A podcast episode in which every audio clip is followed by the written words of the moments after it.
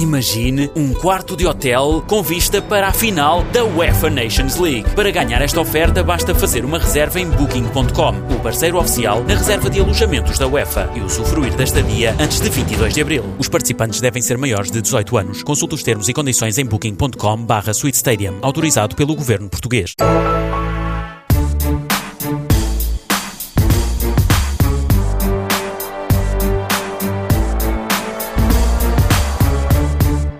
Ricardo Nuno Queiroz Nascimento, 44 anos, natural de Mafamude, Vila Nova de Gaia, casado com Elizabeth, tem três filhos, o Diogo, com 18 anos, o Gonçalo, com 16 e a Érica, com 10, todos eles de Oliveira Nascimento.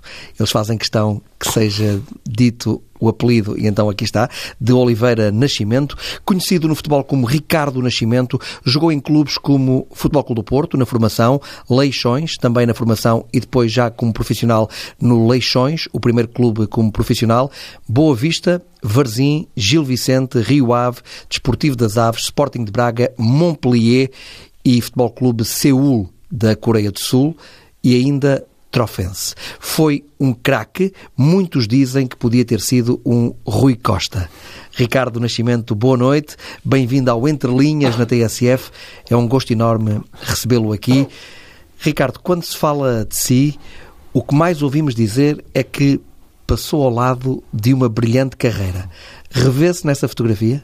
Boa noite, Ricardo. Boa noite, senhores ouvintes. Uh, não propriamente. Isto depois no futebol não depende só de nós, não é? E eu tentei ter a minha oportunidade. Infelizmente aqui em Portugal não aconteceu jogar num clube grande, mas joguei no, lá fora, no, nomeadamente no FC Seul, que foi aquela boa sensação que o futebol tem, que é quanto mais alto nós estamos, é mais fácil, para quem sabe, obviamente, e deram-me essa oportunidade, apesar de ter sido a 14 mil quilómetros de distância da minha terra, e deram-me essa oportunidade e tudo correu muitíssimo bem. Pá, fiquei muito, muito orgulhoso de tudo aquilo que eu fiz. Quanto tempo ficou lá? Três épocas.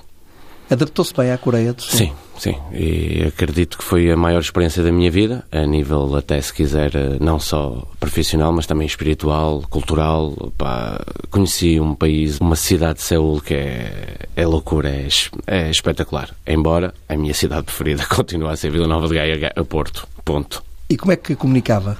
Basicamente em inglês, pronto, e o clube tinha uma assessoria de 24 horas por dia com um, um tradutor e qualquer coisa que eu precisasse, uh, ele estava disponível. Nomeadamente, eu tinha que ter isso porque um, os meus dois filhos ainda eram pequenininhos, ainda não tinha a Érica, e obviamente eu, eu tinha que ter essa assessoria porque as tabletas de indicação para nós nos deslocarmos é tudo em coreano e obviamente não sabia ler o coreano e então pegava no telefone e tinha 24 horas por dia de assessoria, imaginemos levar os meninos ao pediatra, algo assim parecido e estava sempre tranquilo porque o, o tradutor falava muito bem português e ajudava-me nisso. Foi com a família? Sim, claro, senão tinha vindo embora passado um mês.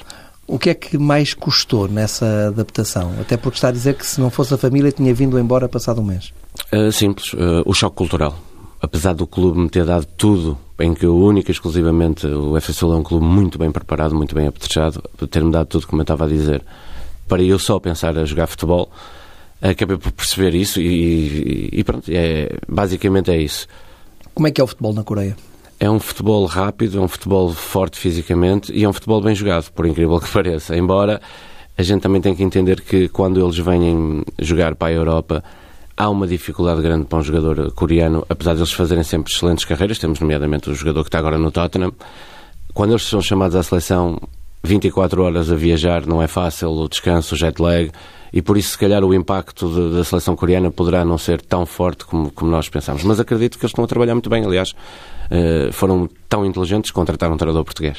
Verdade, tem lá o Paulo Bento, agora como selecionador da Coreia? Exatamente, exatamente. Já teve anteriormente também o, o, o Nel Vingada como treinador do FC Seul e pronto, e acho que eu também como, como jogador deixei lá uma marca forte e uma marca importante e pronto, e eles também têm procurado agora também o mercado português porque nós conseguimos ter um, um impacto interessante. Encontrou lá uh, bons uh, jogadores? Sim, muito bons, muito bons. Posso dizer que pronto, lá está a parte cultural. O, o, melhor jogador, se calhar, que eu joguei lá, que é o Pak Chu-yong, que era o número 10 da minha equipa, que jogou no Mónaco, no Celta de Vigo, no Arsenal. O Pak Chu-yong só começou a perceber o que era o futebol aos 16 anos de idade. Aquilo é um pouco americanizado, tem a bolsa de estudos, pronto, penso que estão familiarizados com essa situação. Aqui não, aqui eu comecei, eu conheço futebol desde os um mês de vida, já tinha uma bola debaixo do braço e jogava na rua. Que foi aí que eu comecei a jogar. O Pacquiao não, só aos 16. Mas eles têm uma capacidade de, de, de, trabalho muito acima da média. E não são maus jogadores, são muito bons jogadores. Do ponto de vista financeiro, foi o melhor contrato que fez? Não, no Montpellier foi melhor. No Montpellier foi melhor. Agora, pronto, eu com estes números que eu agora vejo no futebol, já não sei se foi um bom contrato que eu fiz na altura. Claro, obviamente estou a ironizar a situação. Acho que o dinheiro apoderou-se aqui um bocadinho do processo, mas faz sentido, temos que dividi-lo, não é? Ganhou o suficiente no futebol para ter uma vida tranquila? Uh, sim e não, porque depois no futebol nós não estávamos preparados para a tal parte, aquele choque que é deixar de pertencer a um balneário, deixar de pertencer a uma a uma estrutura futebolística e não foi fácil. E não está a ser fácil, obviamente. Eu tenho neste momento 44 anos, deixei o futebol sensivelmente 8 anos e estou com o meu processo, obviamente, não, mas não, não posso deixar de trabalhar e viver única e exclusivamente aquilo que ganhei. Isso não. Porque não guardou muito ou porque não ganhou muito?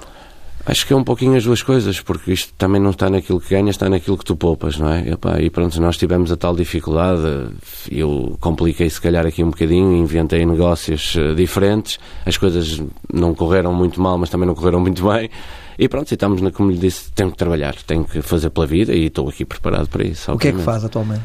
Neste momento estou numa estrutura técnica, num, num clube da elite, que é o Rio Tinto, na estrutura do, do, do Mr. Vasco, Vasco Oliveira, que é que é um grande amigalhaço e, e faço todo o gosto de estar com ele e estamos a ter o nosso, o nosso processo e, e a razão também porque, porque eu estou com ele ou uma das razões mais fortes é porque a mim, confesso que me enerva, enerva solenemente uh, as injustiças e aquilo que, que dizem de, do Vasco a mim faz-me faz confusão.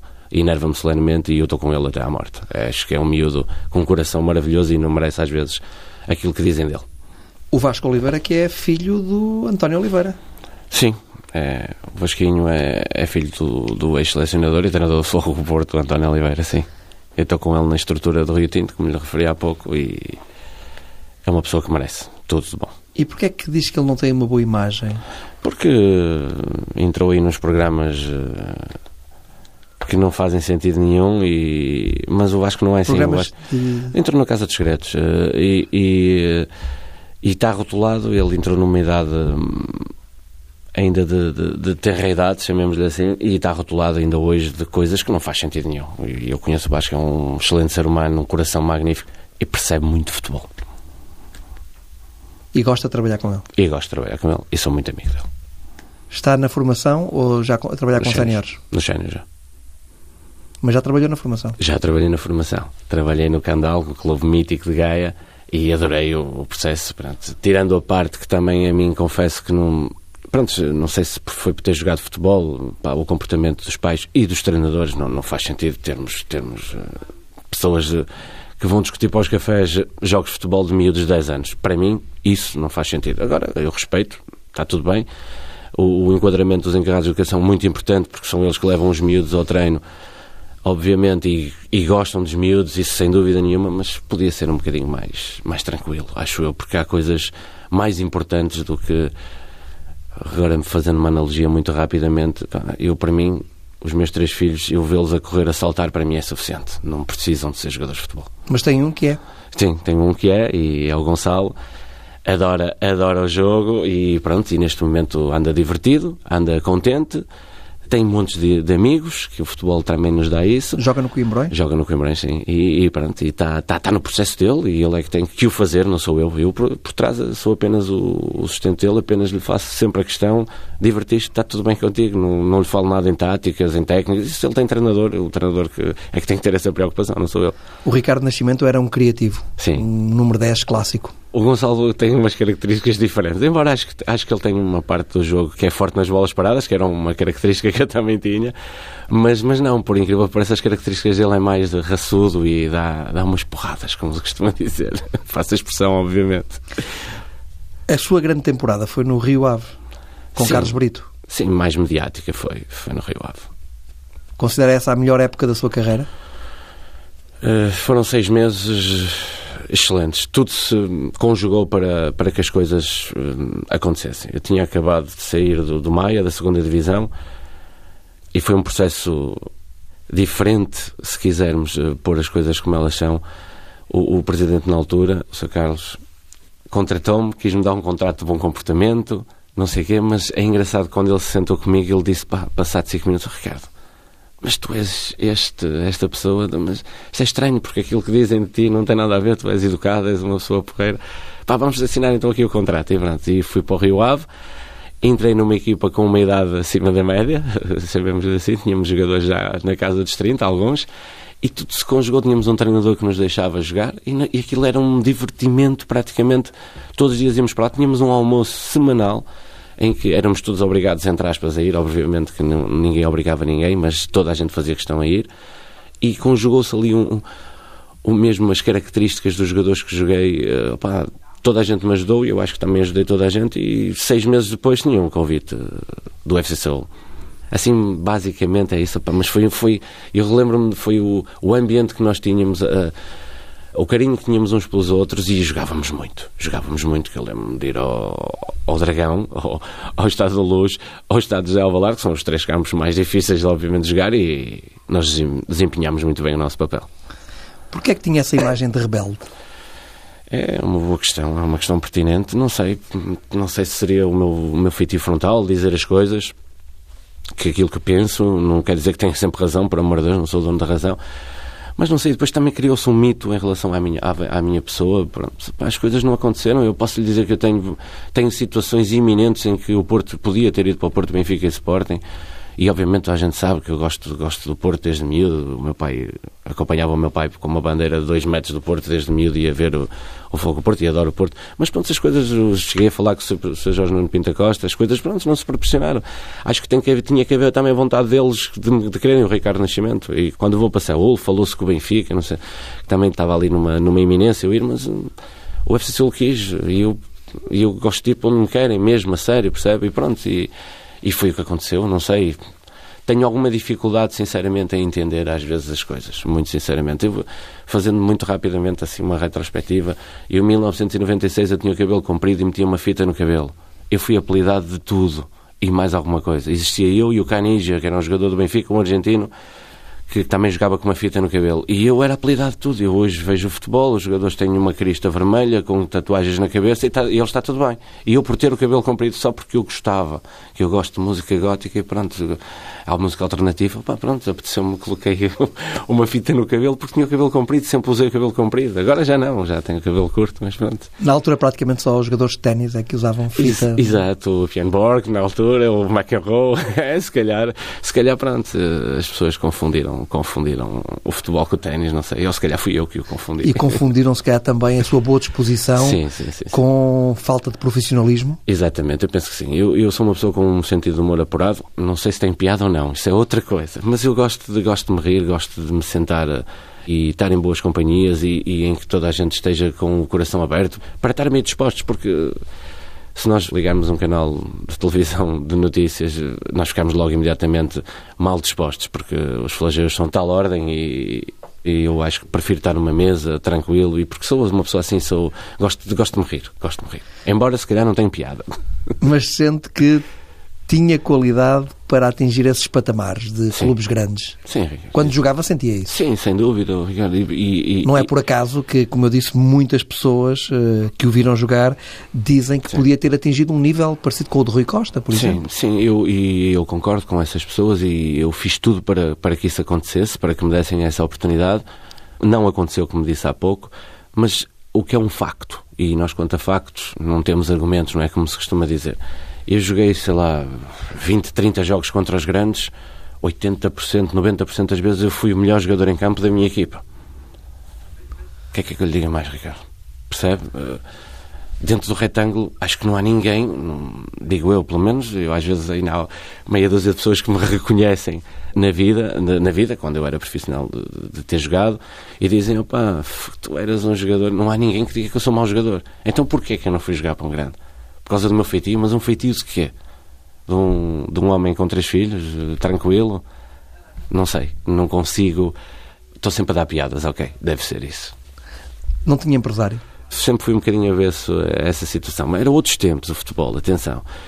Tive muitas propostas, aliás, de todos os empresários do, do, país, muitos deles ainda estão a trabalhar, e trabalhei com um, que foi o Sr. Manuel Barbosa, que, que Deus o tenha, e que foi o senhor que me levou para, para Montpellier e, e foi uma aventura. Adorei ter conhecido o senhor, foi opa, espetacular, espetacular. Aprendi muito e pronto, a situação proporcionou-se e posso lhe dizer que o Manuel Barbosa depois teve essa frase para comigo, que eu fui o único jogador que lhe disse aquilo que lhe disse, que lhe vou dizer agora, que foi Oh, Sr. Barbosa, sim senhor, uma equipa francesa quer-me, ok. Eu assino um contrato consigo de, de assessoria, o senhor faz de empresário, mas eu quero o contrato já com o clube. Não, eu não gosto de empresários. Não é não gosto de empresários.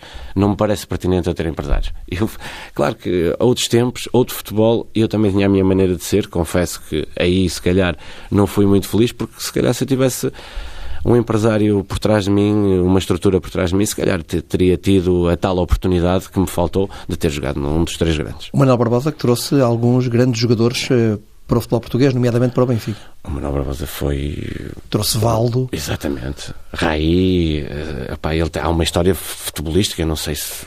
Acho que ninguém me vai levar a mal de, de, de a contar. O, o, na altura o Setoni era o treinador do Bordeaux e falou com o Manuel Barbosa a dizer, tem aqui um jogador fantástico que é o Zidane e ele, pá, agora neste momento não tenho tempo, tenho o Leonardo, tenho o Odeir, tenho o Mozart, tenho o Val, tinha os melhores jogadores do mundo na altura e o Zidane ainda estava a dar as primeiras passos. Porque Samuel Barbosa foi o primeiro tenista português, é, é o melhor, não há hipótese, foi o primeiro empresário FIFA do mundo. Ok? Foi o senhor Manuel Barbosa. Então, ele, ele tinha, tinha esse poder, essa capacidade de, de interação e era um senhor opa, espetacular. E, e ainda bem que o conheci. É verdade que Carlos Brito, quando o Rio Ave o contratou, fez um pacto com o plantel dizendo cada um vai correr mais um bocadinho porque vocês vão ver que o Ricardo não vai correr tanto, mas o Ricardo vai resolver uh, em campo e todos vamos ganhar com isso. É verdade que esse pacto foi assumido por todos? Sim, ele, ele não o disse assim com essas palavras, mas algo assim parecido e que nós, como éramos inteligentes, toda a gente percebeu o nosso enquadramento e, obviamente, eu mais do que eles, se calhar, porque era eu que estava ali no centro da, da situação. E aquilo que eu tenho a dizer sobre isso, eu realmente, o Sr. Carlos Brito ajudou-me para que eu pudesse dar toques de calcanhar. Muito, porque tínhamos ali uma estrutura, agora os outros jogadores também jogavam muito, atenção. Nós tínhamos ali o Mozart, o Franco, o Mora, o guarda-redes, o espanhol, pá, fantástico, o Zé Gomes, o Miguelito, o, o Delson, o Evandro, o nosso goleador, o Gaúcho, que tem um passado futebolístico fantástico. Tínhamos o Paulo, o, o Jacques, o Gama. O Gama era um jogador fantástico, apesar de já ter 34 anos na altura, mas era um jogador cinco estrelas. E depois aquilo que se conjugou mais foi o meu feitio e o feitio de toda a gente enquadrou-se. Eles tinham um, um, grupo muito fechado e eu cheguei lá e eles gostaram de mim. Porque eu estava-me sempre a rir, porque pá, pronto, era a minha maneira de ser no balneário e na vida. E eles gostaram muito de mim e esse enquadramento foi, foi perfeito. E depois, pronto, pá, o Franquinho marcou sete ou oito golos em cantos meus ele estava a ser o melhor marcador de defesas na altura no coisa. Isso também ajudou, porque nós dentro do campo estava tudo a correr bem e o, o Mr. Carlos Brito pá, fazia questão, fazia questão de, de, de, às vezes nas palestras dizer, dizer duas ou três situações que, que obviamente fez com que eu também conseguisse jogar futebol e que, que era aquilo que eu sabia fazer. Qual é a melhor história de balneário que tem? Ah, Ricardo, sei lá, temos tantas, pá, sei lá mais divertida, mais, mais engraçada? divertida, sei lá, é, é, é tantas, isto dá-me dá assim uma certa até nostalgia estar a relembrar, sei lá, o que é que podemos, o que é que podemos nos lembrar assim de repente? Um treino mais aceso, com mais empenho da malta, dois jogadores uh, ali quase no, no campo, chateados um com o outro, porque houve mais uh, a entrada um bocadinho mais dura de um lado, um bocadinho mais dura do outro, e uma boca aqui, uma boca ali, faz parte entrar no balneário e estar já um ringue de boxe montado com luvas de boxe e, e, o grupo, eu estou-me a referir, pronto, agora através do, do, Rio Ave nós tínhamos isso. Sempre que alguém se chateava no coisa, alguém saía mais cedo do treino, montava um ringue, luvas de boxe, é que vocês querem andar à porrada então, andem aqui à nossa frente. E isso, opá, era hilariante, foi hilariante e pronto, isso também depois fazia com que tal, o tal sentido de humor que nós tínhamos e a tal união que tínhamos acabava por... Hum, por, eh, por reverter essa parte mais negativa a, a nosso favor. E pronto, lembro-me dessas, dessas histórias e sei lá, tanta coisa. Coisas também loucas mesmo, loucas. Eu tenho muitas saudades disso. Disso e da adrenalina de fintar o meu adversário. Dava-lhe mais gozo fintar um adversário ou marcar gol? Marcar um gol, penso que é o maior gozo que se pode ter no futebol. Mas eu falo porque eu não era jogador de, não era goleador, era jogador do último passe eram as minhas características e dava-me dava um gozo enorme essa adrenalina de, de fintar o adversário e o adversário às vezes maior, mais forte, mas nós conseguirmos fintá-lo, seja em que momento do jogo for, opa, era, era, é algo que eu sinto falta. Isso, o balneário e obviamente o salário do futebol. que não ganhava mesmo assim o que se ganha hoje. Sim, exatamente, exatamente, exatamente. Agora, pronto, o dinheiro apoderou-se um bocadinho do processo, mas faz parte, faz parte porque se há assim tanto dinheiro, acho que também temos que dividir pelos jogadores, obviamente, que são os artistas. Ou melhor, deviam ser os artistas. Tem noção que, com a qualidade que tinha, podia estar milionário? Sim, tenho, tenho perfeitamente essa noção, mas uh, as coisas são como são. Obviamente que ninguém gostaria de estar mais milionário do que eu, obviamente, que sou eu, não é? Mas, uh, resumindo e concluindo, eu entendo que as coisas são como são e, e, neste momento da minha vida tenho é que andar para a frente e, e siga. Estou, continuo no processo de futebol com grande honra e grande orgulho, com amigos. Pá, isso para mim é importantíssimo. Qual foi o melhor treinador que encontrou?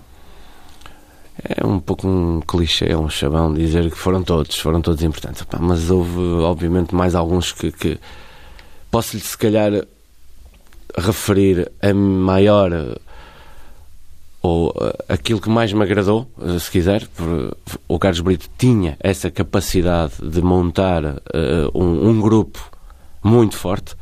Taticamente, depois, os acordes são para toda a gente, mas os Metallica é que vendem 110 milhões de discos, não é? E, e mas foi um, um, treinador a mim que me, que me agradou muito, agradou muito, muito, muito mesmo.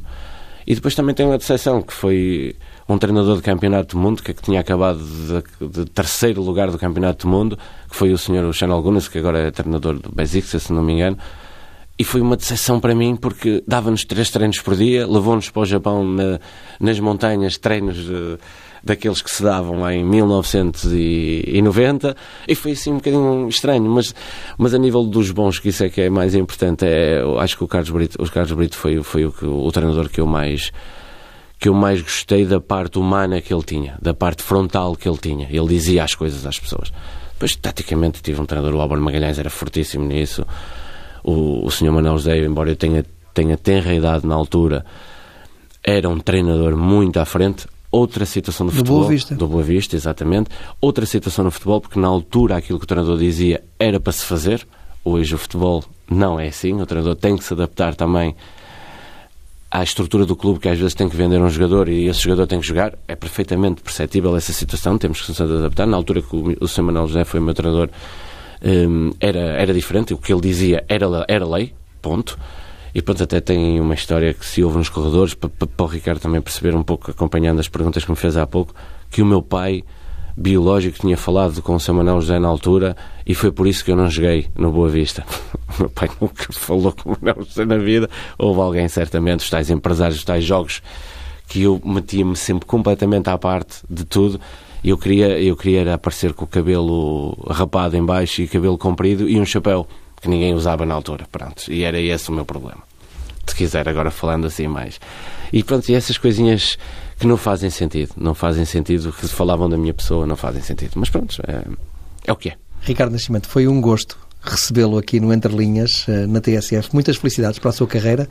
Agora de treinador e a certeza de que esta noite esteve no Entre Linhas, na TSF, um grande craque do futebol português. Muito obrigado, Ricardo, e muito boa noite. Muito obrigado pelo convite. Um abraço e até sempre. Muito obrigado.